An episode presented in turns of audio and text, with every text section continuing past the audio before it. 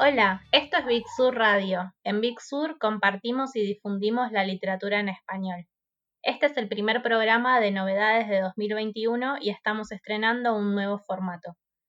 Por eso, soy Tamara Grosso y estoy acá con Fede Gori, mi compañero de Big Sur, para hablarles de los 12 libros nuevos que llegaron este mes. Hola Fede, ¿cómo estás? Hola Tami, ¿cómo estás? Qué alegría compartir este espacio hoy con vos. Hola a todas y a todos los que siempre nos escuchan. Eh, tenemos un servicio de novedades muy lindo del que ahora les vamos a ir contando más. Hay autoras, autores, editoriales argentinas, chilenas, españolas. Sí, ayer estaba pensando, mientras paseaba la perra, eh, en lo que significan eh, las novedades para las libreras y los libreros. pensaba que se despiertan emociones con la apertura de esas cajas. Eh, llega lo esperado, lo inesperado, la joya, lo indeseable, pilas de novedades que llegan y ahí es donde cada librera, cada librero se pone a pensar, este libro es para tal, este otro lo quiero para mí. Y pensaba que la llegada de este, de este servicio de novedades de Big Sur de febrero debe haber emocionado a muchas y a muchos y que les debe haber resultado muy difícil decidir por dónde arrancar. A nosotros mismos nos pasa eso de no sabemos por dónde arrancar. Y nada, y como decías vos, este, este servicio llegan libros, segundos libros de dos autoras, hay libros inéditos y siguen llegando joyas de Chile y de España. Tal cual. Y así como decías, eso nos pasa a nosotros, que abrimos la caja de novedades y mm, no sabemos por cuál arrancar. Por eso hoy vamos a abrirla y repasarla junto a, a quienes nos están escuchando. También le adelantamos a quienes nos están escuchando que durante el programa de hoy vamos a escuchar a Nicolás Meneses, autor de Overol, poeta, leernos algunos poemas de su libro Manejo Integral de Residuos y que no en este mismo programa, pero sí en Bixur Radio en los próximos días vamos a tener una entrevista con Darío Ochoa, editor de la editorial Automática, una editorial que tiene dos libros en este servicio de novedades sobre los cuales les vamos a contar en un ratito. Contame, Fede, ¿cuál es el primer libro que tenés ahí en la caja? Acá tengo Ideófono de Amy Fusselman, editado por Chai Editora. Yo siempre digo que, que Chai es una, una editorial que nació de culto, ¿no? Porque es impresionante lo que genera cada salida de novedades de la editorial, cómo es recibida. Eh, Fusselman es la primera autora editada por el sello eh, con su libro 8. Eh, para los que no lo hayan leído, les cuento que 8 son dos pequeñas novelas entrelazadas en las que la narradora se debate entre su deseo de ser madre vía tratamiento de fertilidad y la muerte de su padre. Pero ahora nos llegó Ideófono, que es su segunda novela por, por Chai. Eh, este es un libro exquisito. ¿Vos lo abriste? ¿Qué te pasó? Sí, yo lo abrí, yo me sorprendí del formato porque dije, ah, bueno, esto también puede ser leído como un poema, como un extenso poema. Y vos sabes que eso me, da mucho entusiasmo a mí, me puso muy contenta. Eh, es, es, un libro bastante híbrido, en el mejor sentido de la palabra, en, en el sentido de que te sorprende y mm, a mí me gusta cuando las autoras o los autores eh, ponen la forma de decir las cosas al servicio de lo que cuentan y no al revés. Y me parece que pasa esto, como que el ritmo y un cortar de las frases muy especial y muy particular le da un montón de potencia a los temas que toca, que son temas muy fuertes, ¿no? Habla de su relación con la madre, de su alcoholismo, de temas súper fuertes como, como nos tiene acostumbrados desde 8 Amy y tiene una potencia increíble. Está, pero está buenísimo. E, e, esto que decís, yo sabía que te iba a enganchar por el tema de lo, de lo formal, por eso te pregunté. Eh, pero, ¿qué es un ideófono? Yo, eh, eh, los que agarren el libro van a decir, bueno, ¿qué es un ideófono? Bueno, y un ideófono es un instrumento musical que tiene sonido propio, porque usa su propio cuerpo como materia de resonancia.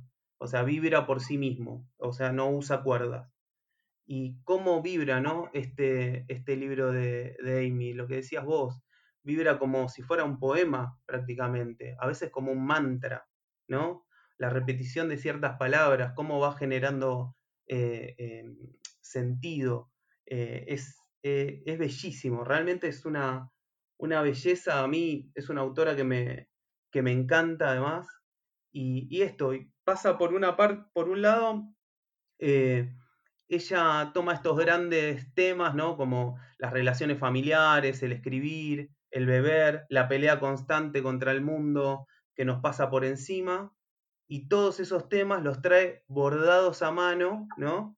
Eh, con la historia del cascanueces, eh, el cuento de Hoffman hecho ballet. Yo no leí el cascanueces, yo no vi eh, la obra, y sin embargo la autora repone todo como para que no, no nos perdamos ni un detalle de esta joya. Tal cual, a mí me pasa lo mismo, no vi el ballet, ni sé demasiado de ballet, pero lo mismo pasaba, como decías, con los idiófonos. Ella usa referencias por ahí muy cultas y muy desconocidas para muchos, pero las repone. Te da esa sensación de que además te está contando datos de los que querés saber más. Sí, te deja con más ganas de ella, ¿no? Como quiero leer qué otra cosa tiene, tiene Fusselman, ¿no? Y bueno, tiene ocho por Chai y esperamos que vengan más. Después acá tengo otra, otra gran conocida eh, y muy querida por nosotros. Eh, Mariana Sandes, Algunas familias normales, editado por Compañía Naviera, en una bellísima edición como nos tiene acostumbrados Naviera. Eh, ¿pudiste, ¿Pudiste abrir el libro? Sí, hermosa edición.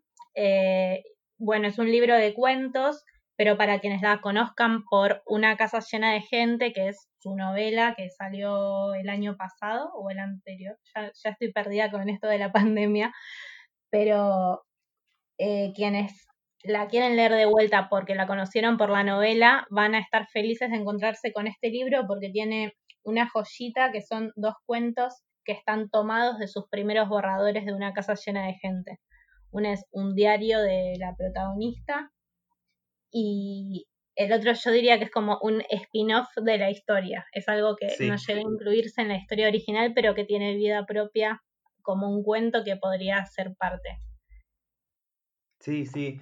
Es. Eh, bueno, para los que no, leyeron Una casa llena de gente de, Mariana Sandes, eh, Una casa llena de gente es una novela hermosa que cuenta la historia de Leila, una madre que al morir le hereda a su hija los diarios que empezó a escribir desde que la hija nació.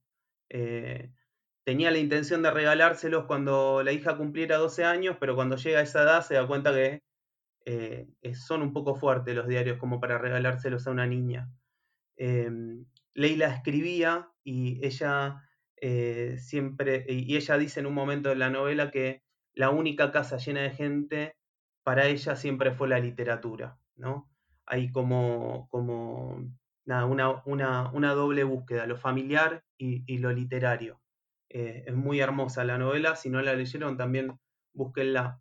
Y en estos libros, en este libro de cuentos yo me encontré con, con, con algo que, me parece súper interesante eh, del libro.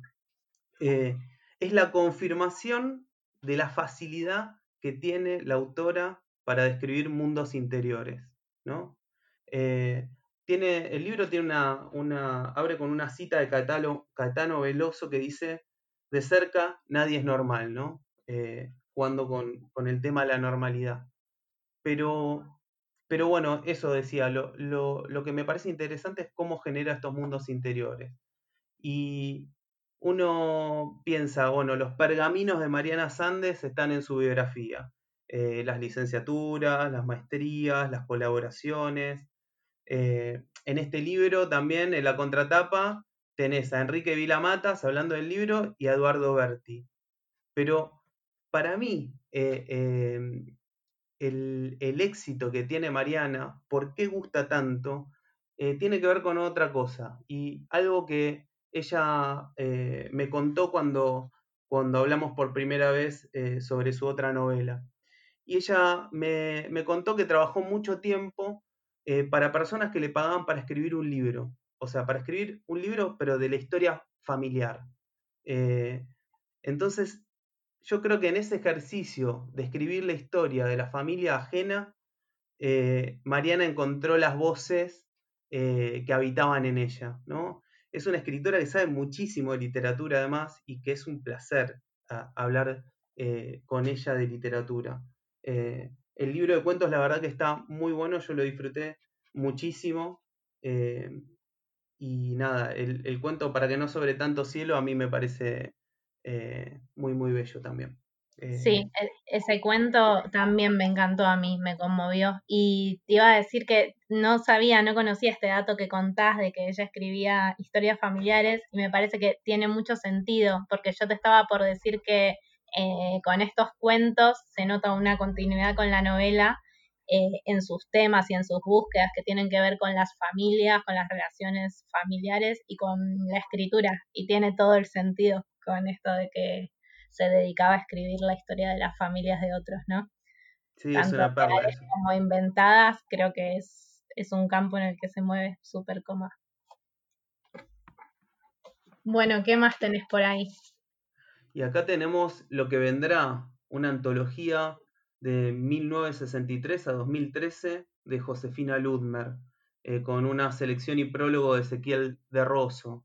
La China Ludmer eh, aparece en esta, en esta nueva edición de Eterna Cadencia, eh, con, bueno, con un montón de, textos que estaban difuminados, perdidos, y que por primera vez salen en, un libro, ¿no?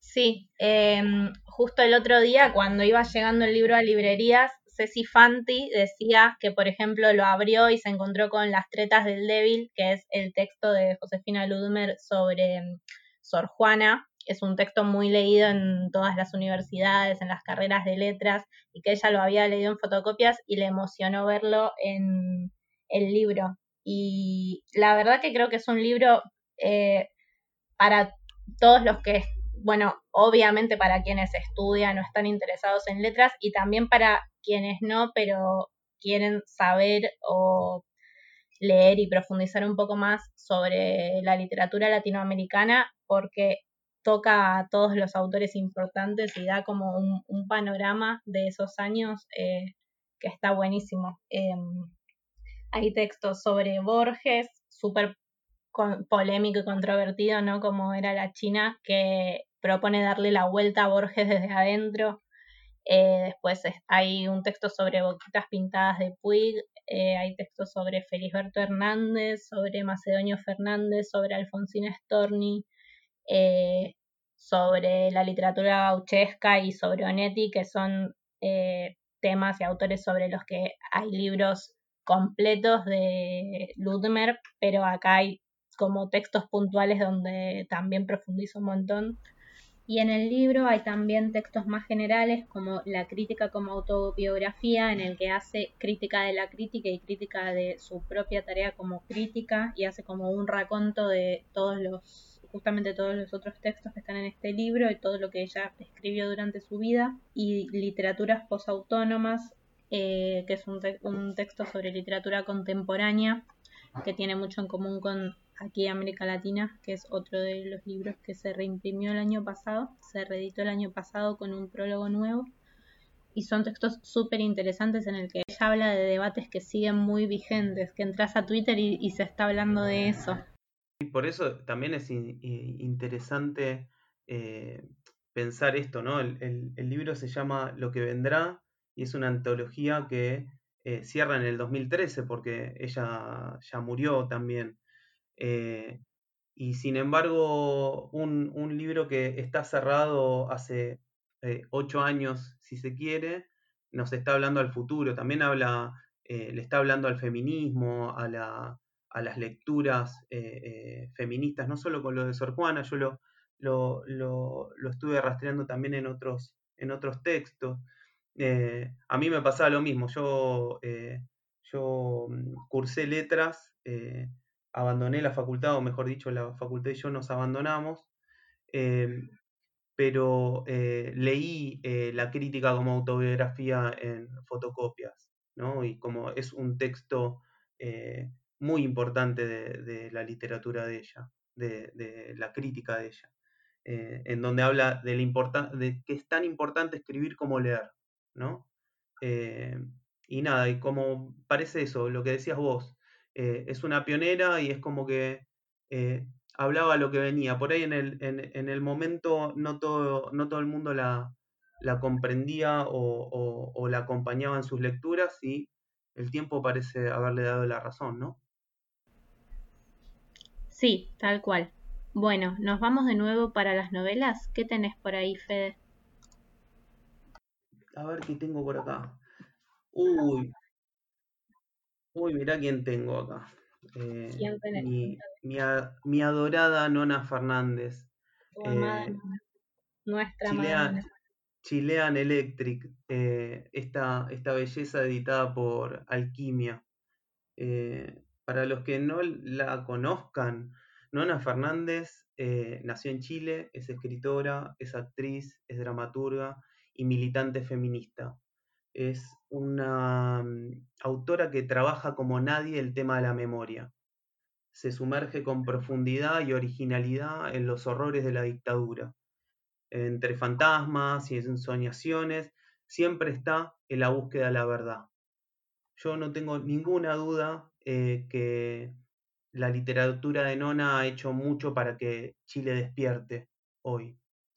Eh, y tenemos Chilean, que es un, libro que parece un bocado, ¿no? Como es, es pequeño y, te dan ganas de tenerlo en la mano, te dan ganas de olerlo, te dan ganas de leerlo.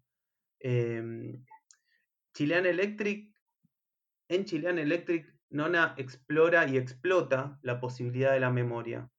Eh, a través de una anécdota de infancia, la autora nos cuenta la historia del alumbrado público de Chile. Eh, Nona nos hace transitar y recapacitar sobre los sitios de la memoria que elegimos iluminar. Em, nos empuja a reflexionar sobre la salvia y la corteza de los recuerdos.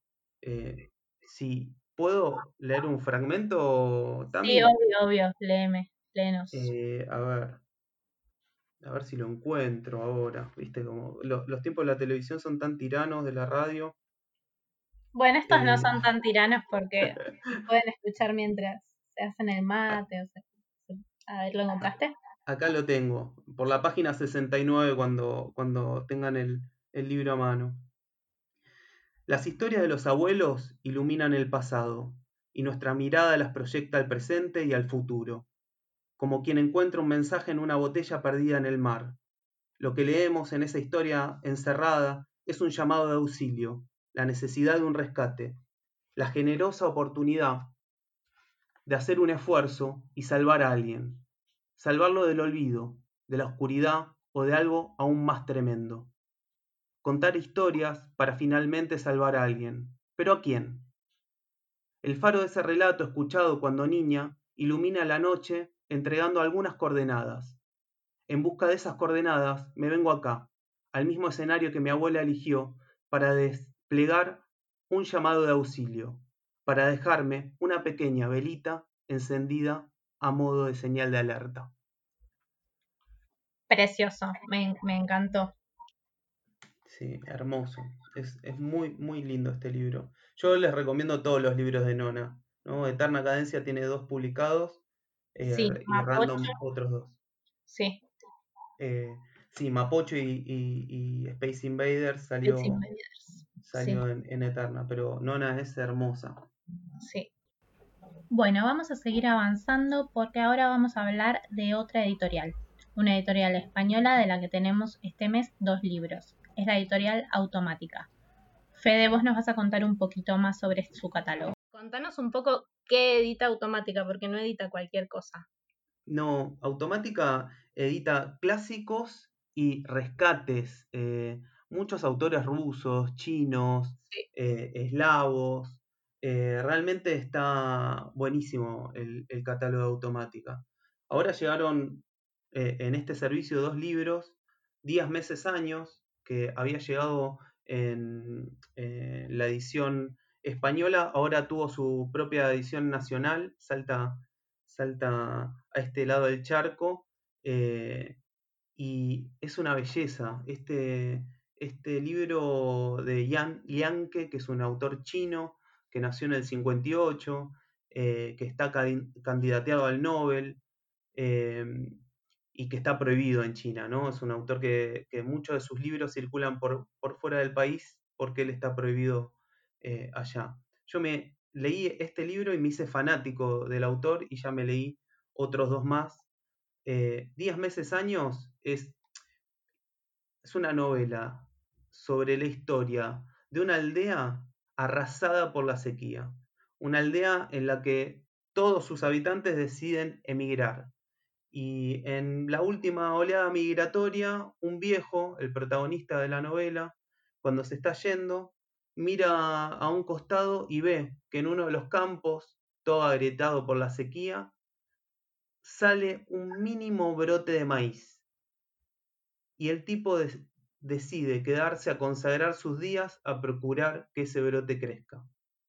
Se queda con un perro ciego y la verdad que la relación entre ellos es tan hermosa como demoledora.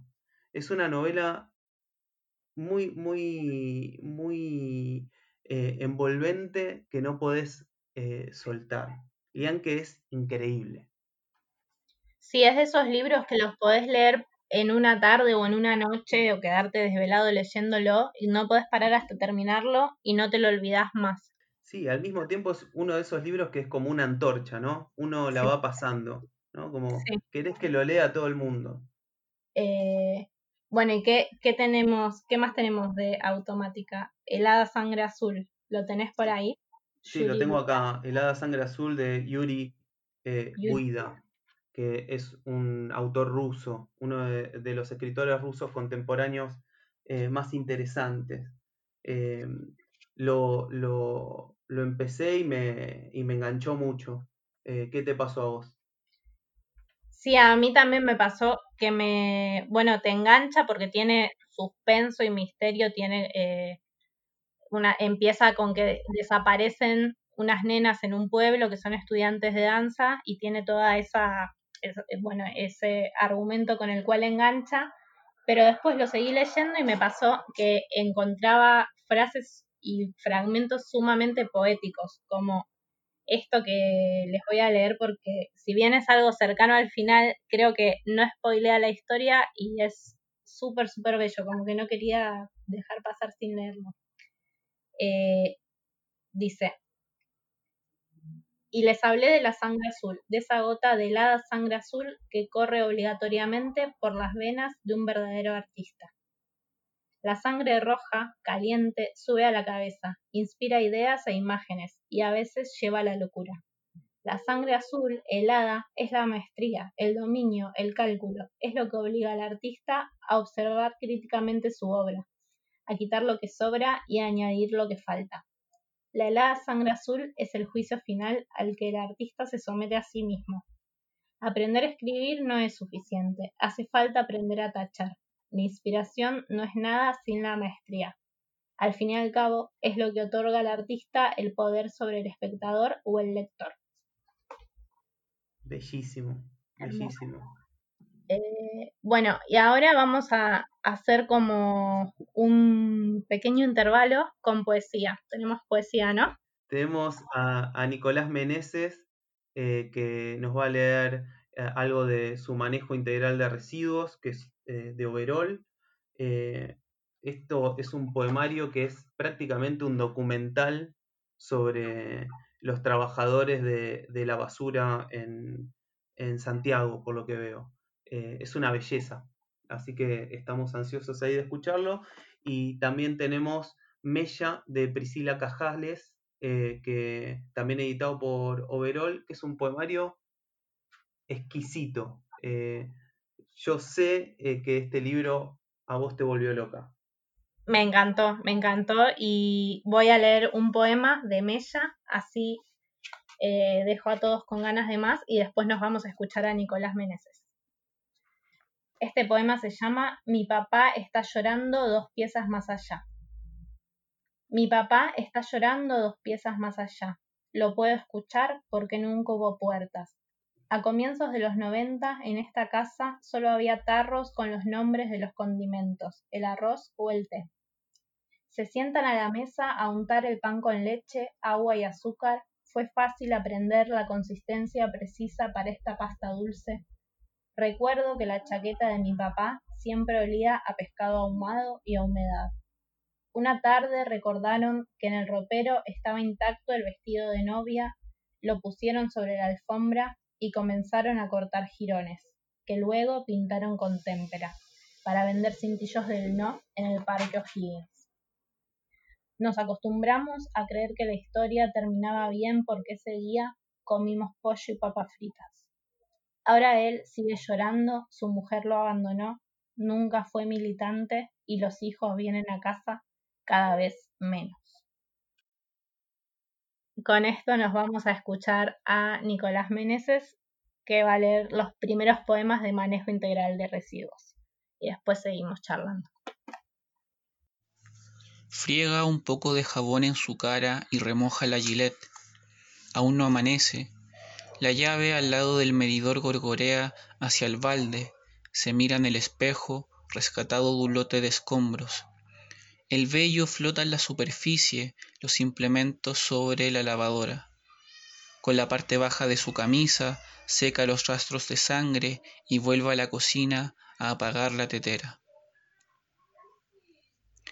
Con la manga del polerón limpia el parabrisas empañado, fuma un latino, toca la bocina y sube el volumen de la radio. Pone primera. Entra en el minúsculo pasaje con más autoridad que la yuta, más alboroto que el repartidor del gas, buscando el alma de los perros, la luz de quien barre su lugar en el mundo, el niño que juega con tierra y sonríe mirando una nube. Hacemos la limpieza a la velocidad del hombre en un mundo que va a la velocidad del consumo. Ningún fabricante chino nos aguantaría 100 unidades de trabajo. Cansado, me recuesto en una banca de la plaza.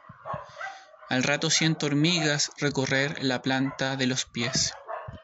De un salto retomo el camino, un cigarro prendido cae de la ventana de una camioneta y como acto reflejo lo apago con la punta de mi zapatilla.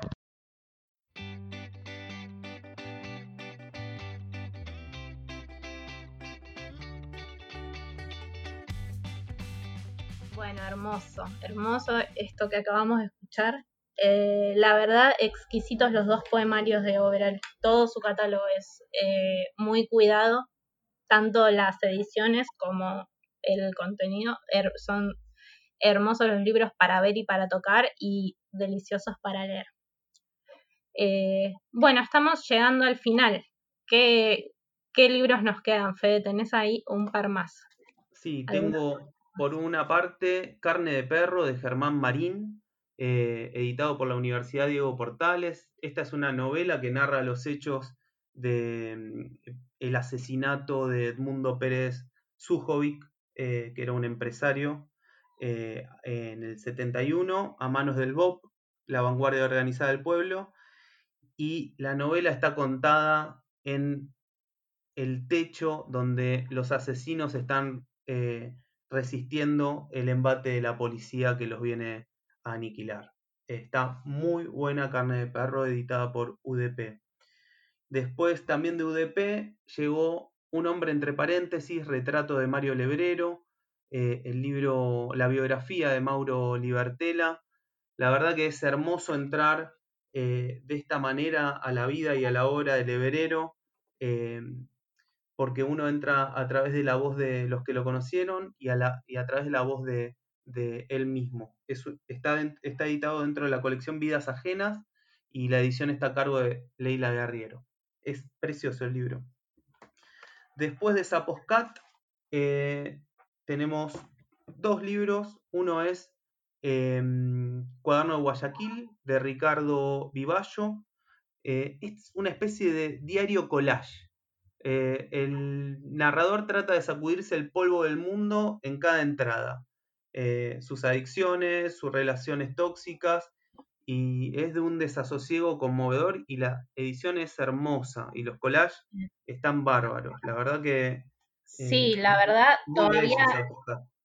Sí, este todavía no lo leí, pero sí lo agarré chusmé los collages y tiene unas imágenes preciosas y que están, está muy bien logrado cómo está hecho el collage sobre un papel que no es papel ilustración, sino que es, eh, no sabría decir el nombre, pero es un papel más rústico en el que queda muy bien la imagen, se usa un montón. Y sí, la verdad es como una piecita de arte el libro, como todos los libros de Saposcat que están extremadamente cuidados desde lo visual y, artístico. Así que aunque no lo leí, ya me, dan ganas de recomendarlo así sin haberlo leído, de lo lindo que es. Uno los quiere todos, ¿no? Los libros de Zaposcat. A mí me, me, bueno, y, y, el último que tengo también es de Zaposcat, que es Exageraciones, de María Pía Escobar, que ella es una autora de Asunción que vive en Chile. Y son relatos, son casi 30 relatos. De cada uno se podría desprender una novela. Y están tan buenos que si publicaran las 30 novelas, me las compraría todas. La verdad que es eh, fue una de las sorpresas más lindas eh, de este servicio. Exageraciones de María Pía Escobar. Bellísimo, bueno, me diste muchas ganas de leerlo porque este tampoco lo leí todavía, así que ya, ya sé qué libro empiezo a leer esta noche. Bueno, llegamos al final de este programa. Esperamos que se hayan quedado con ganas de leer alguna o varias de las novedades.